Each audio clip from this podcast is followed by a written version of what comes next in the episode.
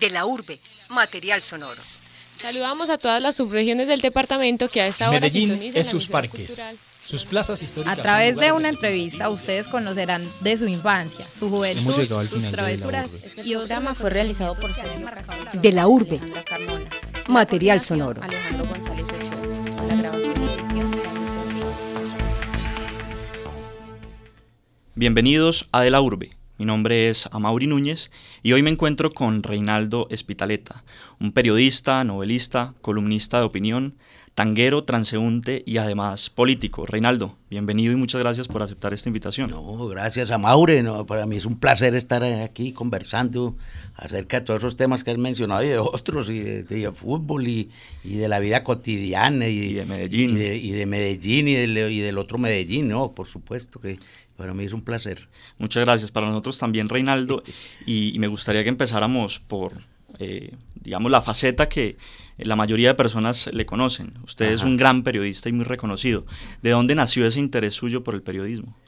Bueno, eh, eh, yo creo que ese interés viene de que en casa, desde muy tempranamente, pues nosotros escuchábamos historias, narraciones, cotidianamente, pues yo creo que todos los días durante eh, varios años siempre era el, el, conversar, el, pero más que el conversar, el narrar. Yo creo que nosotros nos, nos criaron sin proponérselo, pues sobre todo eh, una señora que todos los días nos nos invitaba a, a, que le escucháramos los sueños por la mañana y por la noche también cuando, cuando era posible, antes de las 12 de la noche, siempre nos estaba hablando de, de viejas y nuevas historias. Una señora con una gran capacidad inventiva, ¿cierto?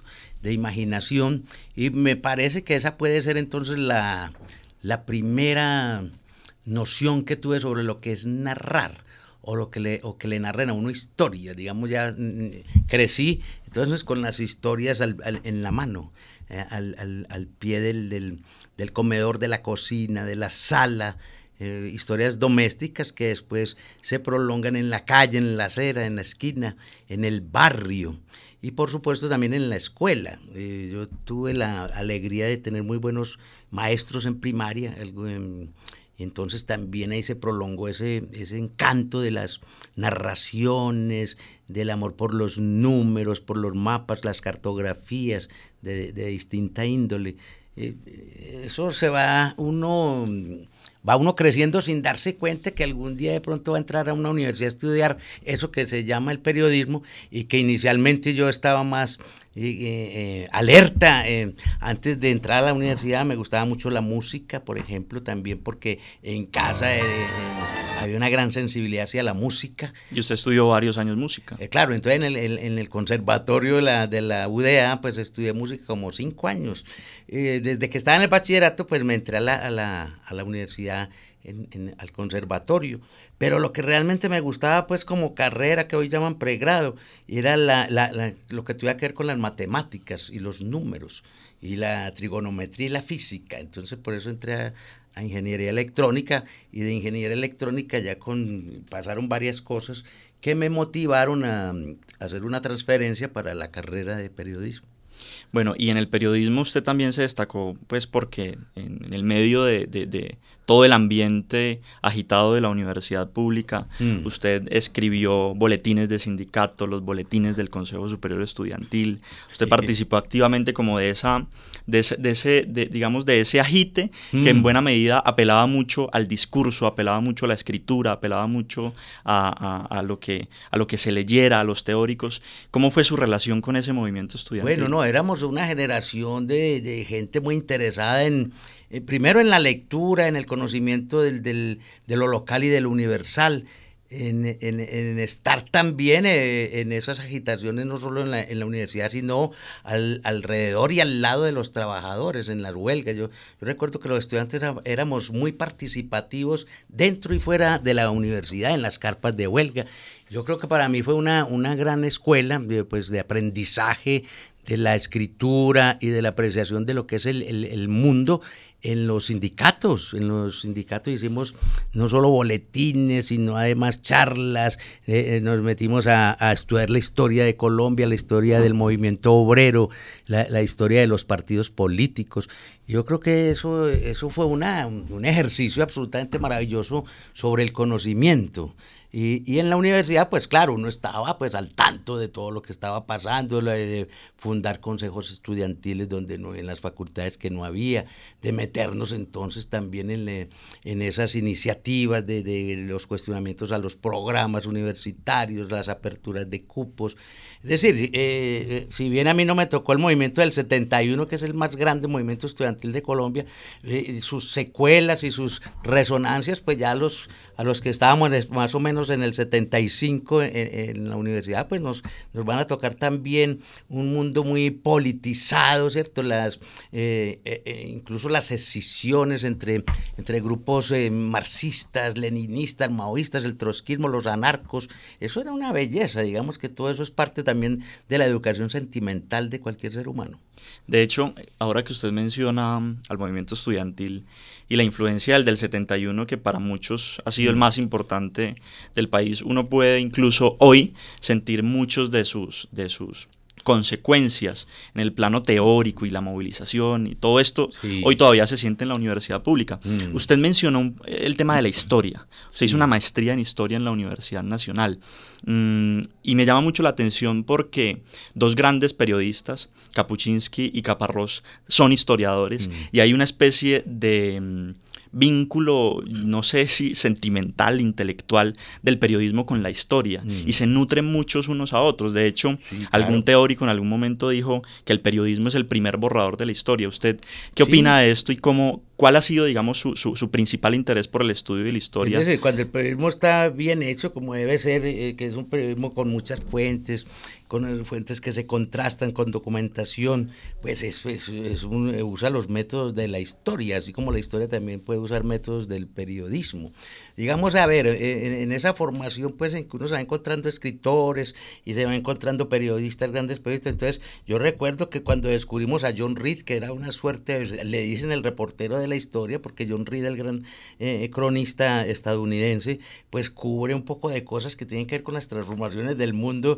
en, en los comienzos del siglo XX, la revolución agraria de México, estar con Pancho Villa, eh, estar en la Primera Guerra Mundial en el frente oriental haciendo todos esos reportajes y después estar en, en, ese, en ese momento cumbre también de la, de la humanidad, si se quiere, que es la revolución de octubre, y, hacer ese eh, texto que siempre cualquier periodista y historiador y cualquier persona debe leer, 10 días que estremecieron al mundo, así como México Insurgente también es un texto absolutamente de, de, estudio, ¿cierto? De referencia.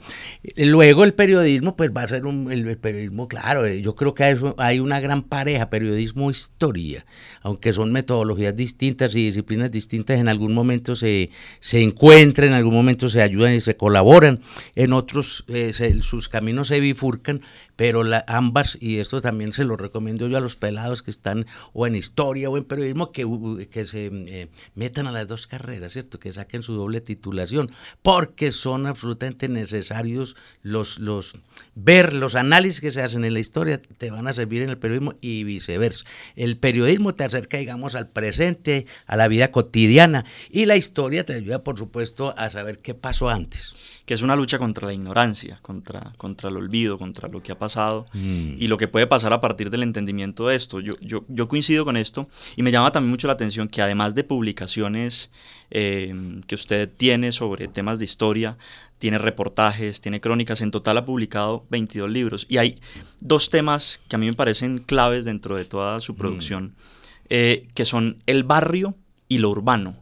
¿Por qué ese interés del barrio y lo urbano en su obra? Bueno, eh, eh, eh, al urbano y, al, digamos, al, a lo que se llama el barrio, pues llegué por, yo no sé si por osmosis o porque siempre yo nací en un barrio, ¿cierto? Yo nací en un barrio, en el barrio Manchester de Bello, un barrio obrero, un barrio industrial, un barrio que de todas maneras tenía, eh, se acercaba a lo, a lo que sería lo moderno, como eran los ferrocarriles, todo eso marca a un, a un niño. El, el barrio, entonces yo navegué en las aguas de los barrios pero sin uno estar teniendo la conciencia de que soy un hombre o un joven de barrio. Eh, a mí me tocó por fortuna vivir en muchos barrios, entonces yo creo que esa gitanería nuestra en la infancia y la adolescencia también nos llevó a que eh, tuviéramos como una suerte de acercamiento al barrio, al vecino, al nombre de los otros, a las dinámicas eh, del, del, del, barrio, a lo que significa una tienda, a lo que es una cantina o un bar. Digamos, todo ese mundo maravilloso del barrio, pues uno lo lleva adentro, así como Cavafis dice que así estés huyendo y te vas caminando. Siempre la ciudad irá contigo, la ciudad siempre ha ido conmigo, el barrio, la calle, la, lo que se llama la urbe. Eh, desde muy joven me empecé a interesar entonces por los fenómenos que, eh, que sucedían en, en lo que se llama la ciudad yo no soy un hombre de campo, eh, eh, no pasé muchas vacaciones en los campos y a mí realmente pues eh, me, siento un hombre feliz en las ciudades, ¿cierto? En, las ciudades más que en, las, que en los montes. ese mundo entonces me llevó también a que cuando ya era reportero y periodista, pues me metiera a esas barriadas que para mí eran como una, como un asunto ya muy conocido desde niño y pudiera sacar de esos barrios eh, pequeñas historias. ¿Cuáles historias? Las historias de la vida común y corriente, de los hombres y mujeres de ese barrio, del fútbol, de la, de la inseguridad, de la manera de la microeconomía, todo lo que significa un barrio. Y del barrio, pues también he sido un hombre del centro de Medellín, desde muchos años, desde niños. Yo creo que cuando mi papá nos llevaba a Guayaquil, yo tenía tres o cuatro años y me mandaba solo desde Guayaquil en un, en un bus de Bello. Yo, yo creo que ya ahí eh, mi, mi ombligo se metió con la ciudad.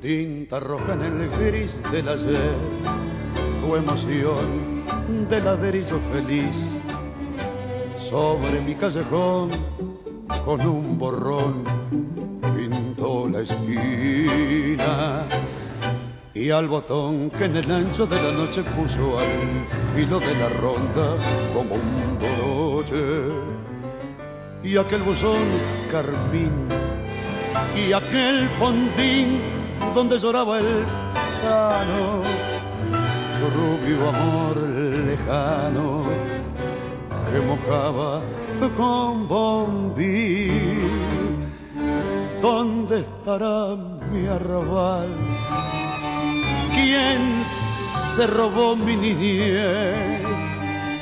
¿En qué rincón luna mía volca como entonces tu clara alegría, veredas que yo pisé, marevos que ya no son.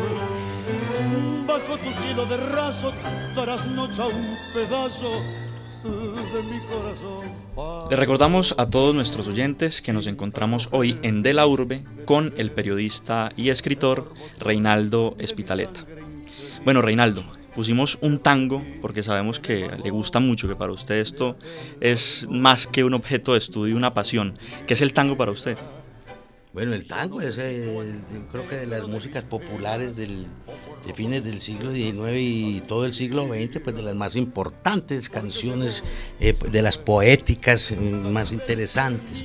La canción urbana de Buenos Aires, del Río de la Plata, y que a nosotros nos fue entrando desde muy jovencitos, muy niños, pero sin darnos cuenta también, mira, a mí todo me ha pasado sin darme cuenta, en, en, un, en una población como Bello, donde en cada esquina había un bar, y en cada bar una, una pianola, ¿cierto? Un traganíquel, un sibur, que era el, el, más representativo, el sibur, también estaba, había otros de otras marcas, y en todas sonaba el tango, ¿cierto? Muchos tangos, de otras músicas también, pero el tango predominaba.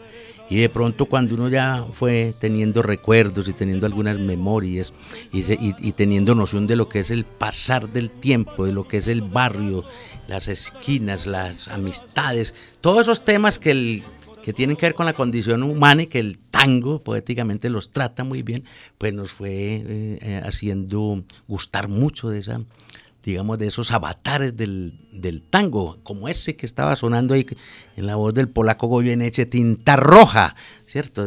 con la orquesta de Aníbal Troilo y la, y la poética, la, la letra de Cátulo Castillo. Ovidio Cátulo. Sí, Ovidio Cátulo Castillo, otro que además era músico, no solo poeta, músico, director de orquesta, un gran lector y, y fuera de eso, pues era anarquista, comunista. sí. Bueno, porque además el tango siempre ha sido como de cierta estatura intelectual, por lo mm. menos eso en, la ah, bohemia y en la intelectualidad ha tenido cierto, cierto, eh, así, mucha acogida, digamos. Y bueno, usted por ese gusto por la historia em, entró a dirigir el Centro de Historia de Bello. Mm. Eh, alrededor del Centro de Historia de Bello ustedes han tenido una producción académica importante y publican una revista periódicamente sobre los temas de, ese municipio. ¿Cuál es su relación hoy con ese municipio? Y por supuesto, eh, usted nació allá, ah, vivió allá, pero digamos actualmente, ¿cuál es su relación con esto y por qué ese interés por Bello específicamente y por crear un centro de historia? No, claro, porque, a ver, pues vamos con los afectos por la historia que los teníamos entonces ya que los habíamos ido construyendo en la juventud del, asunto del periodismo, de la historia, de la música, de la cultura. Y Bello, pues eh, de todas formas eh, ha sido en, en el Valle de Aburray, en Antioquia, un municipio muy interesante, con mucha historia desde la, desde la colonia, por supuesto, eh, muy tremendo en la formación del modelo empresarial antioqueño y de la industrialización del, de esta parte de Antioquia. Ya empezó la industrialización. Y, fue, eh, sí, claro, en, el campo de las factorías textileras. Y luego, pues el asunto del, ferrocarril, que tener los talleres del ferrocarril también le, va a dar a, a Bello, pues una, durante más de 50 o 60 años del siglo XX, una presencia y una cualificación. Era una ciudad de obreros, digamos, había una cultura obrera. Y eso marca en muchas, en muchas situaciones. Eh, luego viene una gran decadencia de la, de la, gran crisis textilera, eh, se acaban los ferrocarriles, el ferrocarril de Antioquia pasa a ser de la nación y eso lo se quiebra, en fin. Eso ya es otra historia, mire que hay un poco de historias. Y ahí empieza Bello también eh, de ser un pueblo obrero a convertirse en un, en un, pueblo sobre todo que va ya no a dar mano de obra para, para las fábricas, sino para los carteles de la mafia. Digamos que hay una, una, ruptura a partir de los 70s y de los años 80 en Colombia, en Antioquia específicamente, y esto va a llevar a que Bello también eh, se convierta en un suelo de, de, del sicariato. ¿no? De, una generación perdida, de una generación que, que estuvo eh, dando bala y matando gente eh, eh, pagados estrictamente por, por, estos capos de la, de la droga, Pablo Escobar y compañía. Entonces mira que ya hay un poco de historias que son dignas de contar.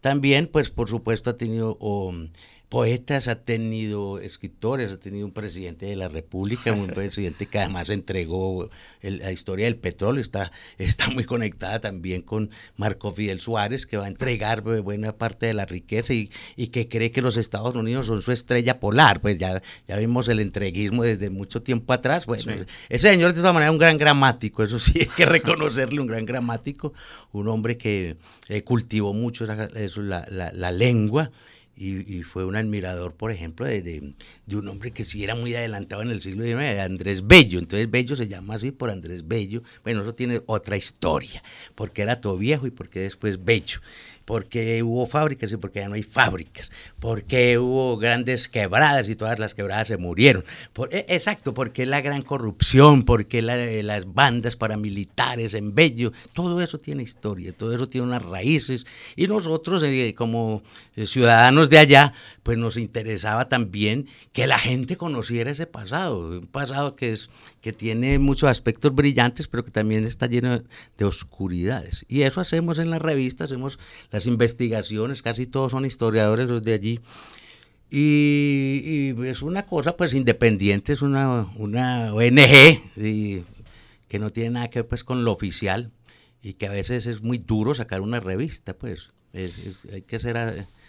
Y, además surge en un contexto en el que la historia está quedando en un segundo plano. En los colegios se eliminaron los, las, las materias de historia. hace rato la, la, la enseñanza de la historia Eh, pero eso también, digamos, que puede cubrir una parte de, una propuesta que hemos tenido allá y que es la, la, cátedra municipal. Nosotros como Centro de Historia hicimos hace tiempo un gran proyecto de cátedra municipal que por supuesto nadie le paró bolas, pero que ahí está y que ahí está eh, vivo. Está latente, pues. Está latente y que es una necesidad de, conocer eso. Ahora es un municipio tan grande, tan desordenado y todo lo que quiera, pero es una, tiene casi 800 mil personas en un, en un desorden. Y yo creo que esas 800 mil personas deben pues conocer qué, qué había antes ahí, ¿cierto? ¿Qué era ese territorio? ¿Cuál es su identidad? qué presencias eh, lo atravesaron. ¿Cuál es el patrimonio? ¿Cuál es el patrimonio? Que no, poco interesa ahí sobre el patrimonio en Bello, pero este centro de historia pues eh, tiene que también ejercer su, su a ver, eh, su, su influencia diciendo qué es el patrimonio y por qué es importante tener una historia, ¿cierto? Me llama mucho la atención cuando, cuando hablamos de, de patrimonio que este es un tema que no solamente mm, se volvió recurrente en Bello, sino que en general en todo el país hay un descuido por el patrimonio, no hay una institucionalidad seria mm. dirigida al cuidado del patrimonio y no solo eso, sino a enseñarle a la gente cuál es su patrimonio y por qué lo debe cuidar. Entre esos me llama la atención además el barrio Prado Centro de Medellín. Usted vive en Prado. Y Prado es un barrio supuestamente patrimonial, o por lo menos mm. en la ley es un barrio patrimonial. Sí, sí, el único en ese aspecto, pues en Medellín, sí, que se fue declarado patrimonio cultural de la ciudad. Y, que tiene cerca de 200 casas patrimoniales. Sí, un poco más, sí. Bueno, un inventario interesante de casas. Eso es un barrio histórico, un barrio que, en el que confluyeron muchas cosas de la cultura, de la arquitectura, de cómo se diseñó un barrio de verdad, cómo como los ambientes, un barrio interesante que era para la élite de la ciudad en, los años 20, ¿cierto? Cuando empezó el barrio Prado en 1926, eh, sobre todo por la mirada pues, de varios urbanistas negociantes como Ricardo Lano y otros de la Sociedad de Mejoras Públicas. Eh, y, en fin, eso, ese barrio pues me parece a mí que tiene que tiene la posibilidad de que se rescate, ¿cierto? Porque no lo han arrasado precisamente, porque hay muchos intereses de estos pulpos constructores que quieren arrasar, pero no le queda a Medellín. Yo creo que nada más que ese barrio, digamos, también para que la gente explore la historia de la, de la ciudad, la historia del arte, la historia de la arquitectura, la historia de lo que se llamaría el buen gusto o el mal gusto también, para muchas cosas que tienen que ver con Prado. Entonces, a mí me parece que es un barrio que hay que defender y que hay que estudiar y que, y que hay que volverlo otra vez un barrio dinámico y cultural sobre todo. Pero uno no ve que haya un cuidado de, ese patrimonio. No, al contrario.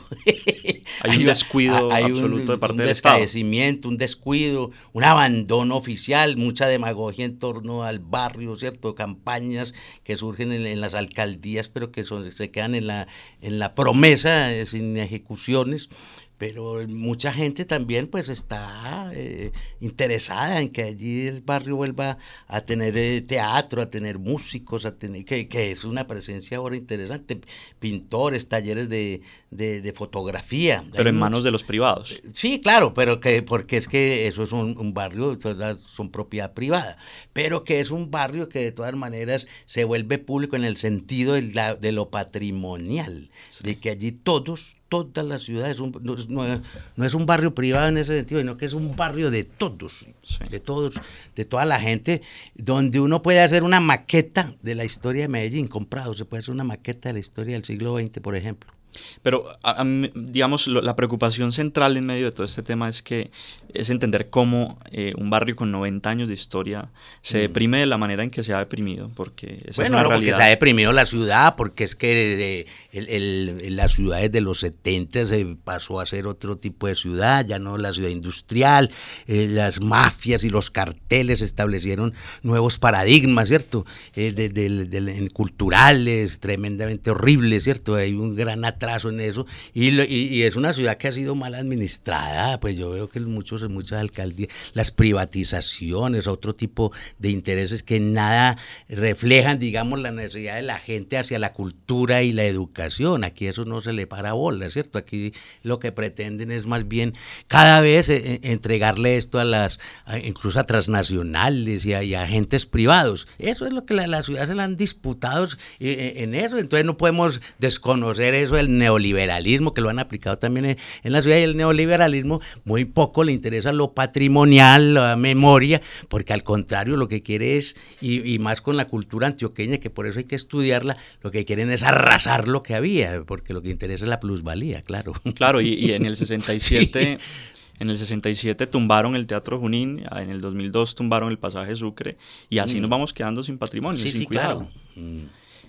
Bueno, Reinaldo, em, quisiera que usted me, comentara una última cosa sobre esa faceta suya mm. de político. Usted fue candidato a la Cámara en las elecciones del pasado 11 de marzo, eh, pero su militancia no es una militancia nueva. Ah, no, es una militancia de décadas. Y quisiera que usted me, me, me respondiera esto pidiéndole que me diga qué piensa cuando escucha un nombre, Francisco Mosquera. Bueno, entonces yo, hablando de militancias, pues si bien yo simpaticé antes de pertenecer al MOIR eh, con, con otros movimientos de izquierda, pues eh, el, el, el, Moir de todas maneras nos dio un acercamiento a la, a la historia del país, a la historia de los obreros, a los sindicatos.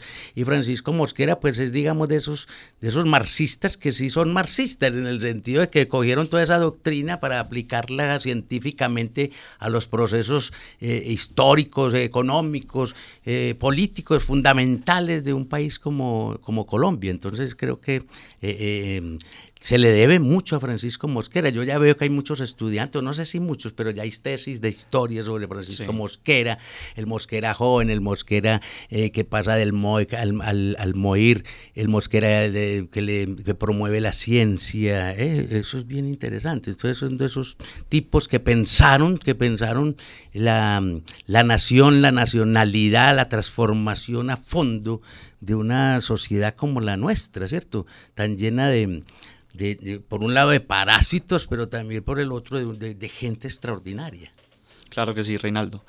Bueno, desafortunadamente llegamos al final de este programa. Le agradecemos mucho a Reinaldo Espitaleta por haber aceptado esta invitación y por supuesto a quienes nos acompañaron. Bueno, no, muy amable estoy dispuesto a seguir conversando. Esto es rico, hablar de la ciudad, de la historia. Les habló a Mauri Núñez aquí en De la Urbe. Hasta pronto de la urbe, material sonoro. Saludamos a todas las subregiones del departamento que a esta hora Medellín es sus parques, sus plazas históricas. A través de una entrevista ustedes conocerán de su infancia, su juventud, sus travesuras y otros acontecimientos que han marcado la vida de, la urbe. Material sonoro. Hemos llegado al final de La Urbe. Este programa fue realizado por Sergio Castrillón, Alejandra Carmona. En la coordinación, Alejandro González Ochoa la grabación y edición David Berriz. Hasta pronto.